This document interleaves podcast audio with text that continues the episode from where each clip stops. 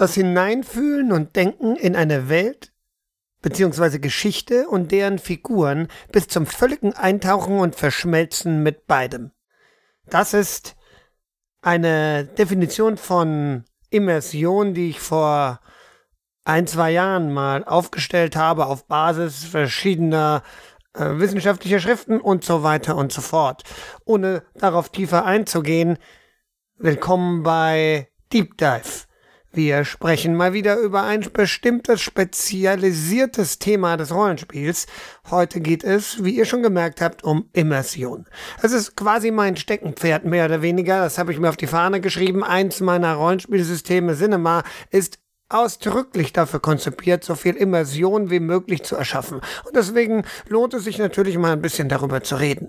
Wie immer habe ich, das ist so mein Ding, ein paar Thesen mitgebracht, die wir uns in dem Zusammenhang jetzt mal anschauen. These 1. Immersives Rollenspiel ist eine eigene Spielart des Rollenspiels. These 2. Immersives Spiel wird durch Kontinuität intensiver.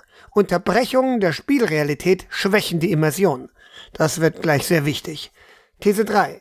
Immersion kann nur gemeinsam erzielt werden. Nur wenn alle die Glaubhaftigkeit der Welt aufrechterhalten, können alles in sie eintauchen. These 4. Es gibt verschiedene Strategien, Immersion zu erreichen. Man kann sie kombinieren oder einzeln nutzen. Logisch. So, also nochmal kurz zurück zur, ähm, was ist Immersion? Es geht hier, wie gesagt, man kann Immersion auf verschiedene Weise empfinden. Sie ist auch sehr unterschiedlich wahrnehmbar.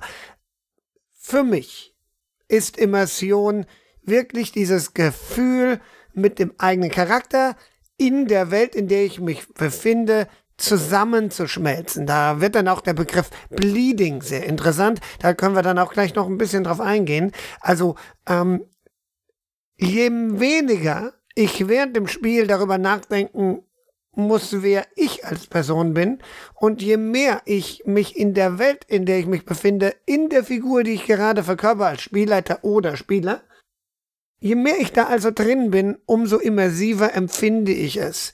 Und diese Immersion, jetzt kommen wir zum Bleeding, hat einen körperlichen Aspekt auch. Ich fühle, was mir als Figur passiert. Ich lebe mit, wenn meine Figur leidet, wenn meine Figur Schmerzen empfindet, wenn meine Figur Liebe, wenn meine Figur Glück empfindet. Ich bin so tief in der Geschichte, dass die klare Trennung zwischen mir und der erlebten Realität nicht mehr hundertprozentig gegeben ist. Da kann man auch, da gibt es noch einen weiteren Begriff, das nennt sich der Flow. Ich bin so tief drin, dass ich wirklich alles um mich herum vergesse. So.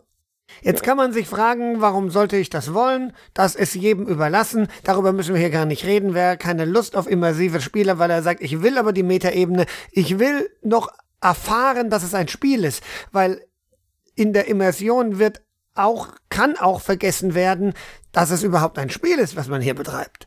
Und das mag nicht jeder und das ist auch voll, völlig okay. Deswegen, These 1. Immersives Rollenspiel ist ein, eine eigene Spielart des Rollenspiels. Ich entscheide mich bewusst zum immersiven Spiel. Klar, ich kann so und so spielen, Erzählspiel mit immersiven Elementen und es kann, kann ich es immersiv empfinden. Aber wirklich zu sagen, ich will, dass wir eintauchen, ich will, dass wir da in diesen Flow kommen, ich will Bleeding erleben, das ist etwas, wofür man sich meiner Ansicht nach entscheiden muss und was man auch am Spieltisch vorher klären sollte. Weil nicht jeder will mit dieser Intensität des Rollenspiels konfrontiert werden, also mit dieser Gefühlsintensität, die ich eben beschrieben habe. So, Session Zero, sowieso klar, da wird sowas vorher abgeklärt. Das hier ist die Art, wie gespielt wird. Habt ihr da Lust drauf oder nicht? So, ähm, kommen wir kurz zum Bleeding. Bevor ich dann weiter auf Immersion eingehe, auf die anderen Thesen, nochmal Bleeding. Wirklich, ähm, unter Bleeding verstehe ich, ähm, wohlgemerkt wieder nach einiger ähm, Untersuchung und Forschung so ein bisschen, was da allgemein drunter verstanden wird. Ähm, unter Bleeding verstehe ich, ähm, das ist so eine wechselseitige Beziehung zwischen dem, der, der Spielerin und der Spielfigur. Und zwar wechselseitig im Sinne der Wahrnehmung und der Gefühlsübermittlung. Soll heißen, Bleeding funktioniert aus meiner Sicht in zwei Richtungen. In die eine Richtung, meine Figur erlebt etwas und ich als Spieler empfinde das dann auch so.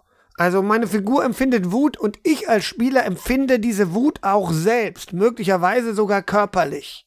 Und diese Wut ist dann nicht mehr nur die Wut meiner Figur, sondern auch die meiner eigenen Person.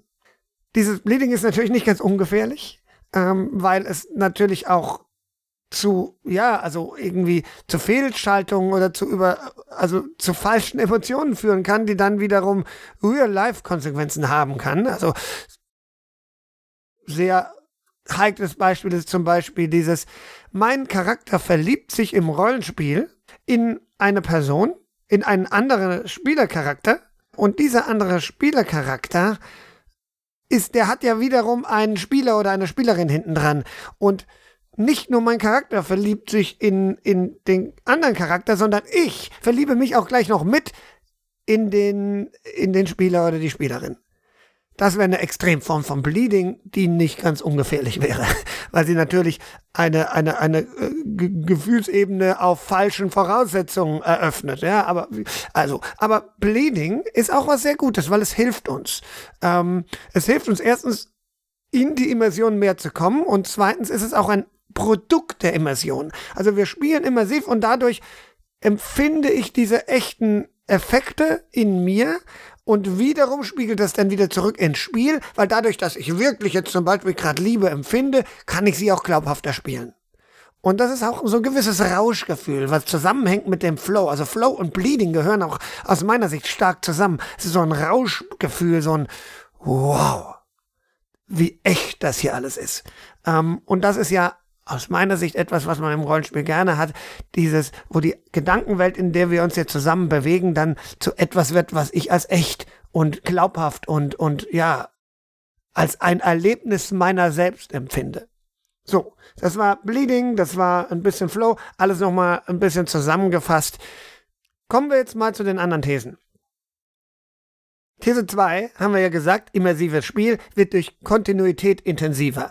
Unterbrechung der Spielrealität schwächen die Immersion. Darüber kann man streiten. Ich würde nicht sehr lange darüber streiten, weil ich es ziemlich klar finde, aber es kann man anders sehen. Aber für mich ist es völlig klar. Ich spiele, ich bin meine Figur oder Spielleiter oder was auch immer und für, wir sind in dieser Welt drin und dann kommt eine Unterbrechung. Und diese Unterbrechung kann zum Beispiel sein der Würfelwurf. Der klassische Würfelwurf empfinde ich als Immersionsunterbrechung, vor allem dann, wenn er nicht nebenbei unkommentiert passiert. Wenn das passiert, dann ist es für mich keine Unterbrechung, sondern wenn er auch noch kommentiert wird. Also, gleiche Situation, dein Charakter äh, springt die Treppen hoch, zwei Skelette kommen ihm entgegen.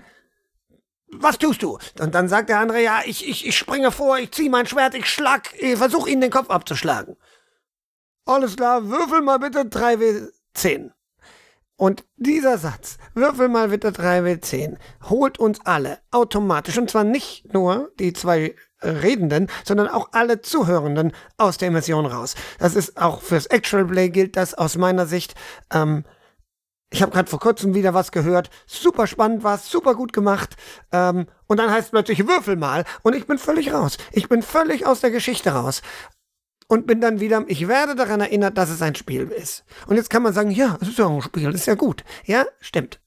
Aber ich will das nicht. Also mich nimmt es aus der Immersion. Wie gesagt, immersives Rollenspiel ist eine Spielart, für die man sich entscheiden muss.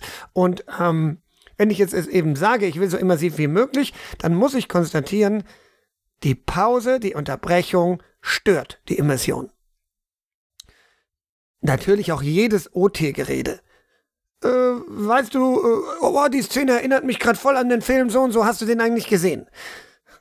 Haut völlig aus der Immersion raus. Man kommt da wieder rein, überhaupt keine Frage, aber in dem Moment, wo die Unterbrechung stattfindet, stört es eventuell die Immersion und eben den Flow und damit auch Bleeding und so weiter und so fort. Also wäre dann die Konsequenz, dass man, wenn man sehr immersiv spielen will, versucht, so wenig Unterbrechungen wie möglich zu haben. Kommen wir mal zur These 3. Immersion kann nur gemeinsam erzielt werden. Nur wenn alle die Glaubhaftigkeit der Welt aufrechterhalten können, können alle in sie eintauchen. Das ist zum Beispiel das das, was ich gesagt habe mit, oh, habt ihr den Film schon gesehen? Wenn da einer dann eben da reinredet, dann fliegen wir alle aus der Immersion.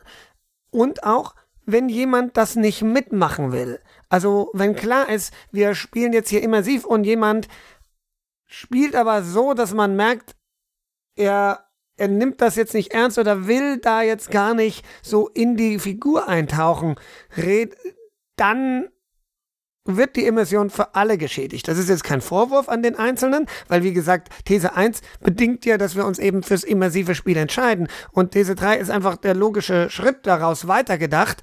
Es funktioniert aber dann auch wirklich nur, wenn wir uns alle dafür entschieden haben. These 4, gehe ich mal weiter, es gibt verschiedene Strategien, Immersion zu erreichen. Ja, gibt es sich. Jetzt ähm, und über die können wir jetzt noch kurz reden. Wir haben ja noch ein bisschen Zeit. Ich will ja in diesem Format nie länger als ungefähr 20 Minuten sprechen, aber wir haben noch gut etwas Zeit. Gehen wir mal drauf ein. Was kann man tun, um immersives Spiel im Rollenspiel zu erreichen? Also, erst einmal sei gesagt, dass es verschiedene Intensitäten von Immersion gibt und jeder das auch unterschiedlich empfindet. Es gibt nicht die eine Immersion, sondern die ist sehr individuell. Es gibt Leute, die in dem Würfelwurf Immersion und Bleeding empfinden, die sagen, wow, okay, jetzt muss ich würfeln und das ist jetzt so spannend für mich, ähm, das steigert tatsächlich mein Gefühl, da mit in der Sache drin zu sein. Völlig legitim, kann man so sehen. Ich sehe es nicht so, bei mir ist das nicht so. Ja? Für mich wäre dann eher das eine Unterbrechung, aber das kann man unterschiedlich sehen. So, aber es gibt trotzdem ein paar Techniken, die man benutzen kann, ähm, um eben äh, Immersion zu stärken. Die würde ich in verschiedene Kategorien einteilen, nämlich in fünf verschiedene. Das erste Kategorie ist der Umgang mit den Regeln. Also es gibt Regelmechaniken, die Immersion schwächen und es gibt Regelmechaniken, die Immersion stärken. Und da muss man dann auf sein System gucken. Ich will immersiv spielen und dann muss man schauen, was macht mein System genau und hilft das meiner Immersion eher oder stört es meine Immersion? Das zweite wäre natürlich die Atmosphäre. Das ist ein No-Brainer, denke ich.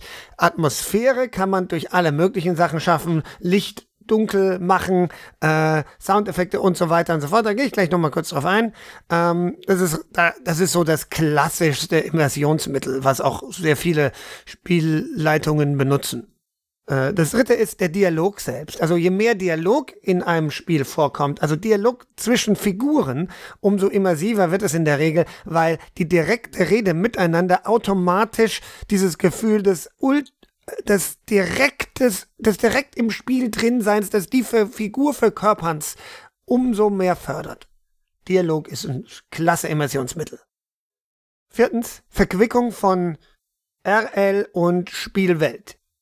Das bedeutet im Kern, je mehr ich die Realität, also das ist das Spiel mit dem Bleeding, wenn man so will, und die Spielwelt miteinander verknüpfe, umso immersiver wird es automatisch so schon sein.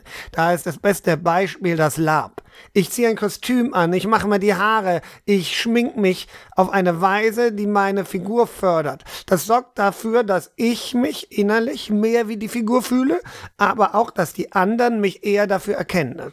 Es ist jetzt für das Tischrollenspiel nichts, was man besonders viel benutzt, aber ähm, im Kostüm spielen macht man, kann man machen, muss man nicht unbedingt.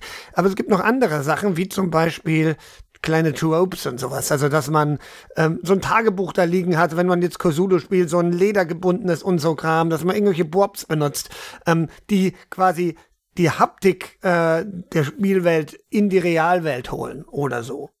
Und dann gibt's noch ähm, natürlich die Art, wie ich spiele. Fünftens die Darstellung. Also wie spiele ich meinen Charakter, wie spreche ich, verstellte Stimme, ähm, mit viel Emphase, mit viel Energie, äh, vielleicht auch körperliche Bewegungen und sowas. So, also das sind diese fünf Punkte, die Immersion in der Regel fördern.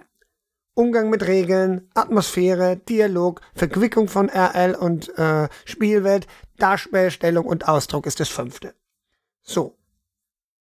Ich bin auf die einzelnen so ein bisschen eingegangen, auf die Regeln noch nicht so, weil das ist für mich, für mich persönlich fast das Wichtigste weil mich als Spieler oder auch vor allem als SL holt es komplett aus der Spielwelt raus, wenn ich mich zu arg mit den Regeln befassen muss. Und ähm, deswegen, ich nutze Spiele, wo entweder die Regeln dafür sorgen, dass ich wenig Unterbrechungen habe, oder die Unterbrechungen sehr bewusst ausgelagert sind aus, dem, aus der Spielsituation. Beispiel 1 wäre bei mir Cinema, selbst entworfen, nur die Spielleitung würfelt im Hintergrund und die kennt die Regeln so gut, dass es für sie deswegen, weil sie es einfach nebenbei machen kann, keine Unterbrechung bedeutet. Also die Spieler spielen ihr Spiel, sagen, was sie tun und im Hintergrund würfelt die Spielleitung, um zu gucken, welche Ausgänge die Handlungen haben. Und sie würfelt nebenbei. Ich muss dann nur noch auf den Knopf drücken, ich spiele ja sehr viel online und dann sehe ich jetzt das Ergebnis, okay, es gelingt oder es gelingt mit einem Haken. Ähm, ich will jetzt Sinnemann nicht genau erklären, das führt hier jetzt zu weit und ähm, oder es gelingt eben nicht und dann kann ich die Geschichte sehr fluide weitererzählen. So, die andere Möglichkeit wäre zu sagen, das mache ich bei Stage so oder auch andere Systeme benutzen das auch. Wir gehen jetzt hin und sagen, hier ist jetzt die Spielszene und dann machen wir quasi, stopp, die Spielszene endet und alles, was dann verwaltungstechnisch gelöst werden muss für, fürs Weiterspielen, ist dann dazwischen, zwischen den Szenen zu besprechen. Also wir steigen aus der Immersion bewusst aus, klären dann alles, was zu klären ist und gehen dann in die nächste Szene, wo wir wieder bewusst reingehen. Das ist eine Spielweise, die ich vor allem dann benutze, wenn ich so ein bisschen, also mehr kooperativer spielen will. Also wenn ich quasi will, dass alle was beitragen können, dann lagere ich quasi die Diskussionen über die nächste Szene und so weiter aus der Szene heraus. Also es wäre dann nicht wie in manchen Spielen, wo jemand sagt, äh, okay, ich mache dann jetzt das oder ich würfel jetzt und oh, was denken ihr, wie könnte man den Würfelwurf jetzt interpretieren? Das kann man machen, ist eine Spielweise, aber sie ist nicht immersiv aber wir, man, kann eben hingehen und sagen, wir spielen jetzt und nach der Szene kann man sagen, okay, ich hätte jetzt gerne noch eine andere Szene, wo ungefähr äh, die und die Grundsituation ist. Wer hat da Lust, welche Figur könnte da noch dabei sein? Also so ein bisschen Regie führen, zusammen besprechen, wie man die Geschichte weitererzählen will. Jetzt natürlich nicht das Ergebnis oder so, aber man kann dann so ein bisschen taktieren, aber eben nicht in der Szene, sondern getrennt. Und dann ein weiteres Mittel, ähm, was regel, regeltechnisch auch verwendet werden kann. Und das ist, geht dann auch noch in Richtung Technik ähm, und Umgang mit Regeln eben, dass man die Regeln zwar nutzt, wie sie sind, auch bei einem herkömmlichen System, aber dass man die nicht verbalisiert, sondern dass ich diese Regeln quasi über ein Computerprogramm oder sowas im Hintergrund habe. Ich muss dann nur noch Knöpfe drücken. Es gibt Spielleiter, die machen das sehr geschickt. Die haben dann über Foundry oder über Roll20, haben die da ihre Makros und dann müssen die Leute, die würfeln dann schon selber, nicht wie bei mir, sondern die würfeln dann selber, aber die müssen nur noch einen Würfel Knopf drücken und es reicht der Satz, würfel mal. Den finde ich schon immersionsbrechend. aber ich bin auch ein Extremist. Aber das wäre zumindest, also wenn man immersiv spielen will, aber man will jetzt DSA oder Warhammer was weiß ich, und, und so weiter spielen. Mit diesen ganzen komplexen Regeln, die diese Systeme eben haben, oder Shadowrun, ja, dann kann man das in, trotzdem immersiv tun, wenn man die Regeln vorher in ein gutes technisches Konstrukt gepackt hat, in so ein Playtable-Dingens, ne? So, und dann jetzt nochmal zum Abschluss, weil ich es versprochen hatte, nochmal kurz auf die Atmosphäre eingehen. Was kann ich machen? Da gibt es ganz verschiedene Techniken. Ähm, ich kann mit Musik arbeiten als Spielleitung, untermalende Musik, die eine gewisse Stimmung fördert. Ich kann im Online-Spiel vor allem sehr gut mit Soundeffekten arbeiten, auch während dem Spiel schon jetzt nicht nur fürs Rollenhörspiel, sondern auch während im Spiel so kann Pistolenschuss oder sowas. Es gibt so Soundboards, die man verwenden kann. Man kann mit Bildern arbeiten, um NSCs besser darzustellen, damit sie besser vorstellbar werden. Also alles. Ich kann natürlich auch besser beschreiben, atmosphärisch beschreiben. Je tiefer und intensiver ich beschreibe, umso mehr können sich die Leute es eventuell vorstellen. Da muss man aber ein bisschen aufpassen. Wenn ich zu intensiv zu langatmig beschreibe, dann verliert man auch wieder die Energie und die Immersion kann auch wieder weichen. So, also da gibt es ganz viele Techniken, Licht aus, dunkel im Dunkeln spielen, wenn man zum Beispiel Ten Candle spielt und solche Sachen können da wunderbar Atmosphäre schaffen. Da kann man sehr kreativ werden, um eben die Immersion zu fördern. Das war's. Äh, ich sage 20 Minuten und Viel länger soll es auch nie sein. Mein kurzer Einblick in wie ich Immersion sehe. Vielleicht mache ich nochmal einen Beitrag zum spezielleren Thema. Vielleicht hat jemand eine Frage. Meldet euch, diskutiert mit mir, macht eigene Podcast-Beiträge, schickt mir die Links. Äh, wie immer. Das war Deep Dive von rollenhörspiel.de. Ich wünsche euch viel Spaß beim Rollenspiel.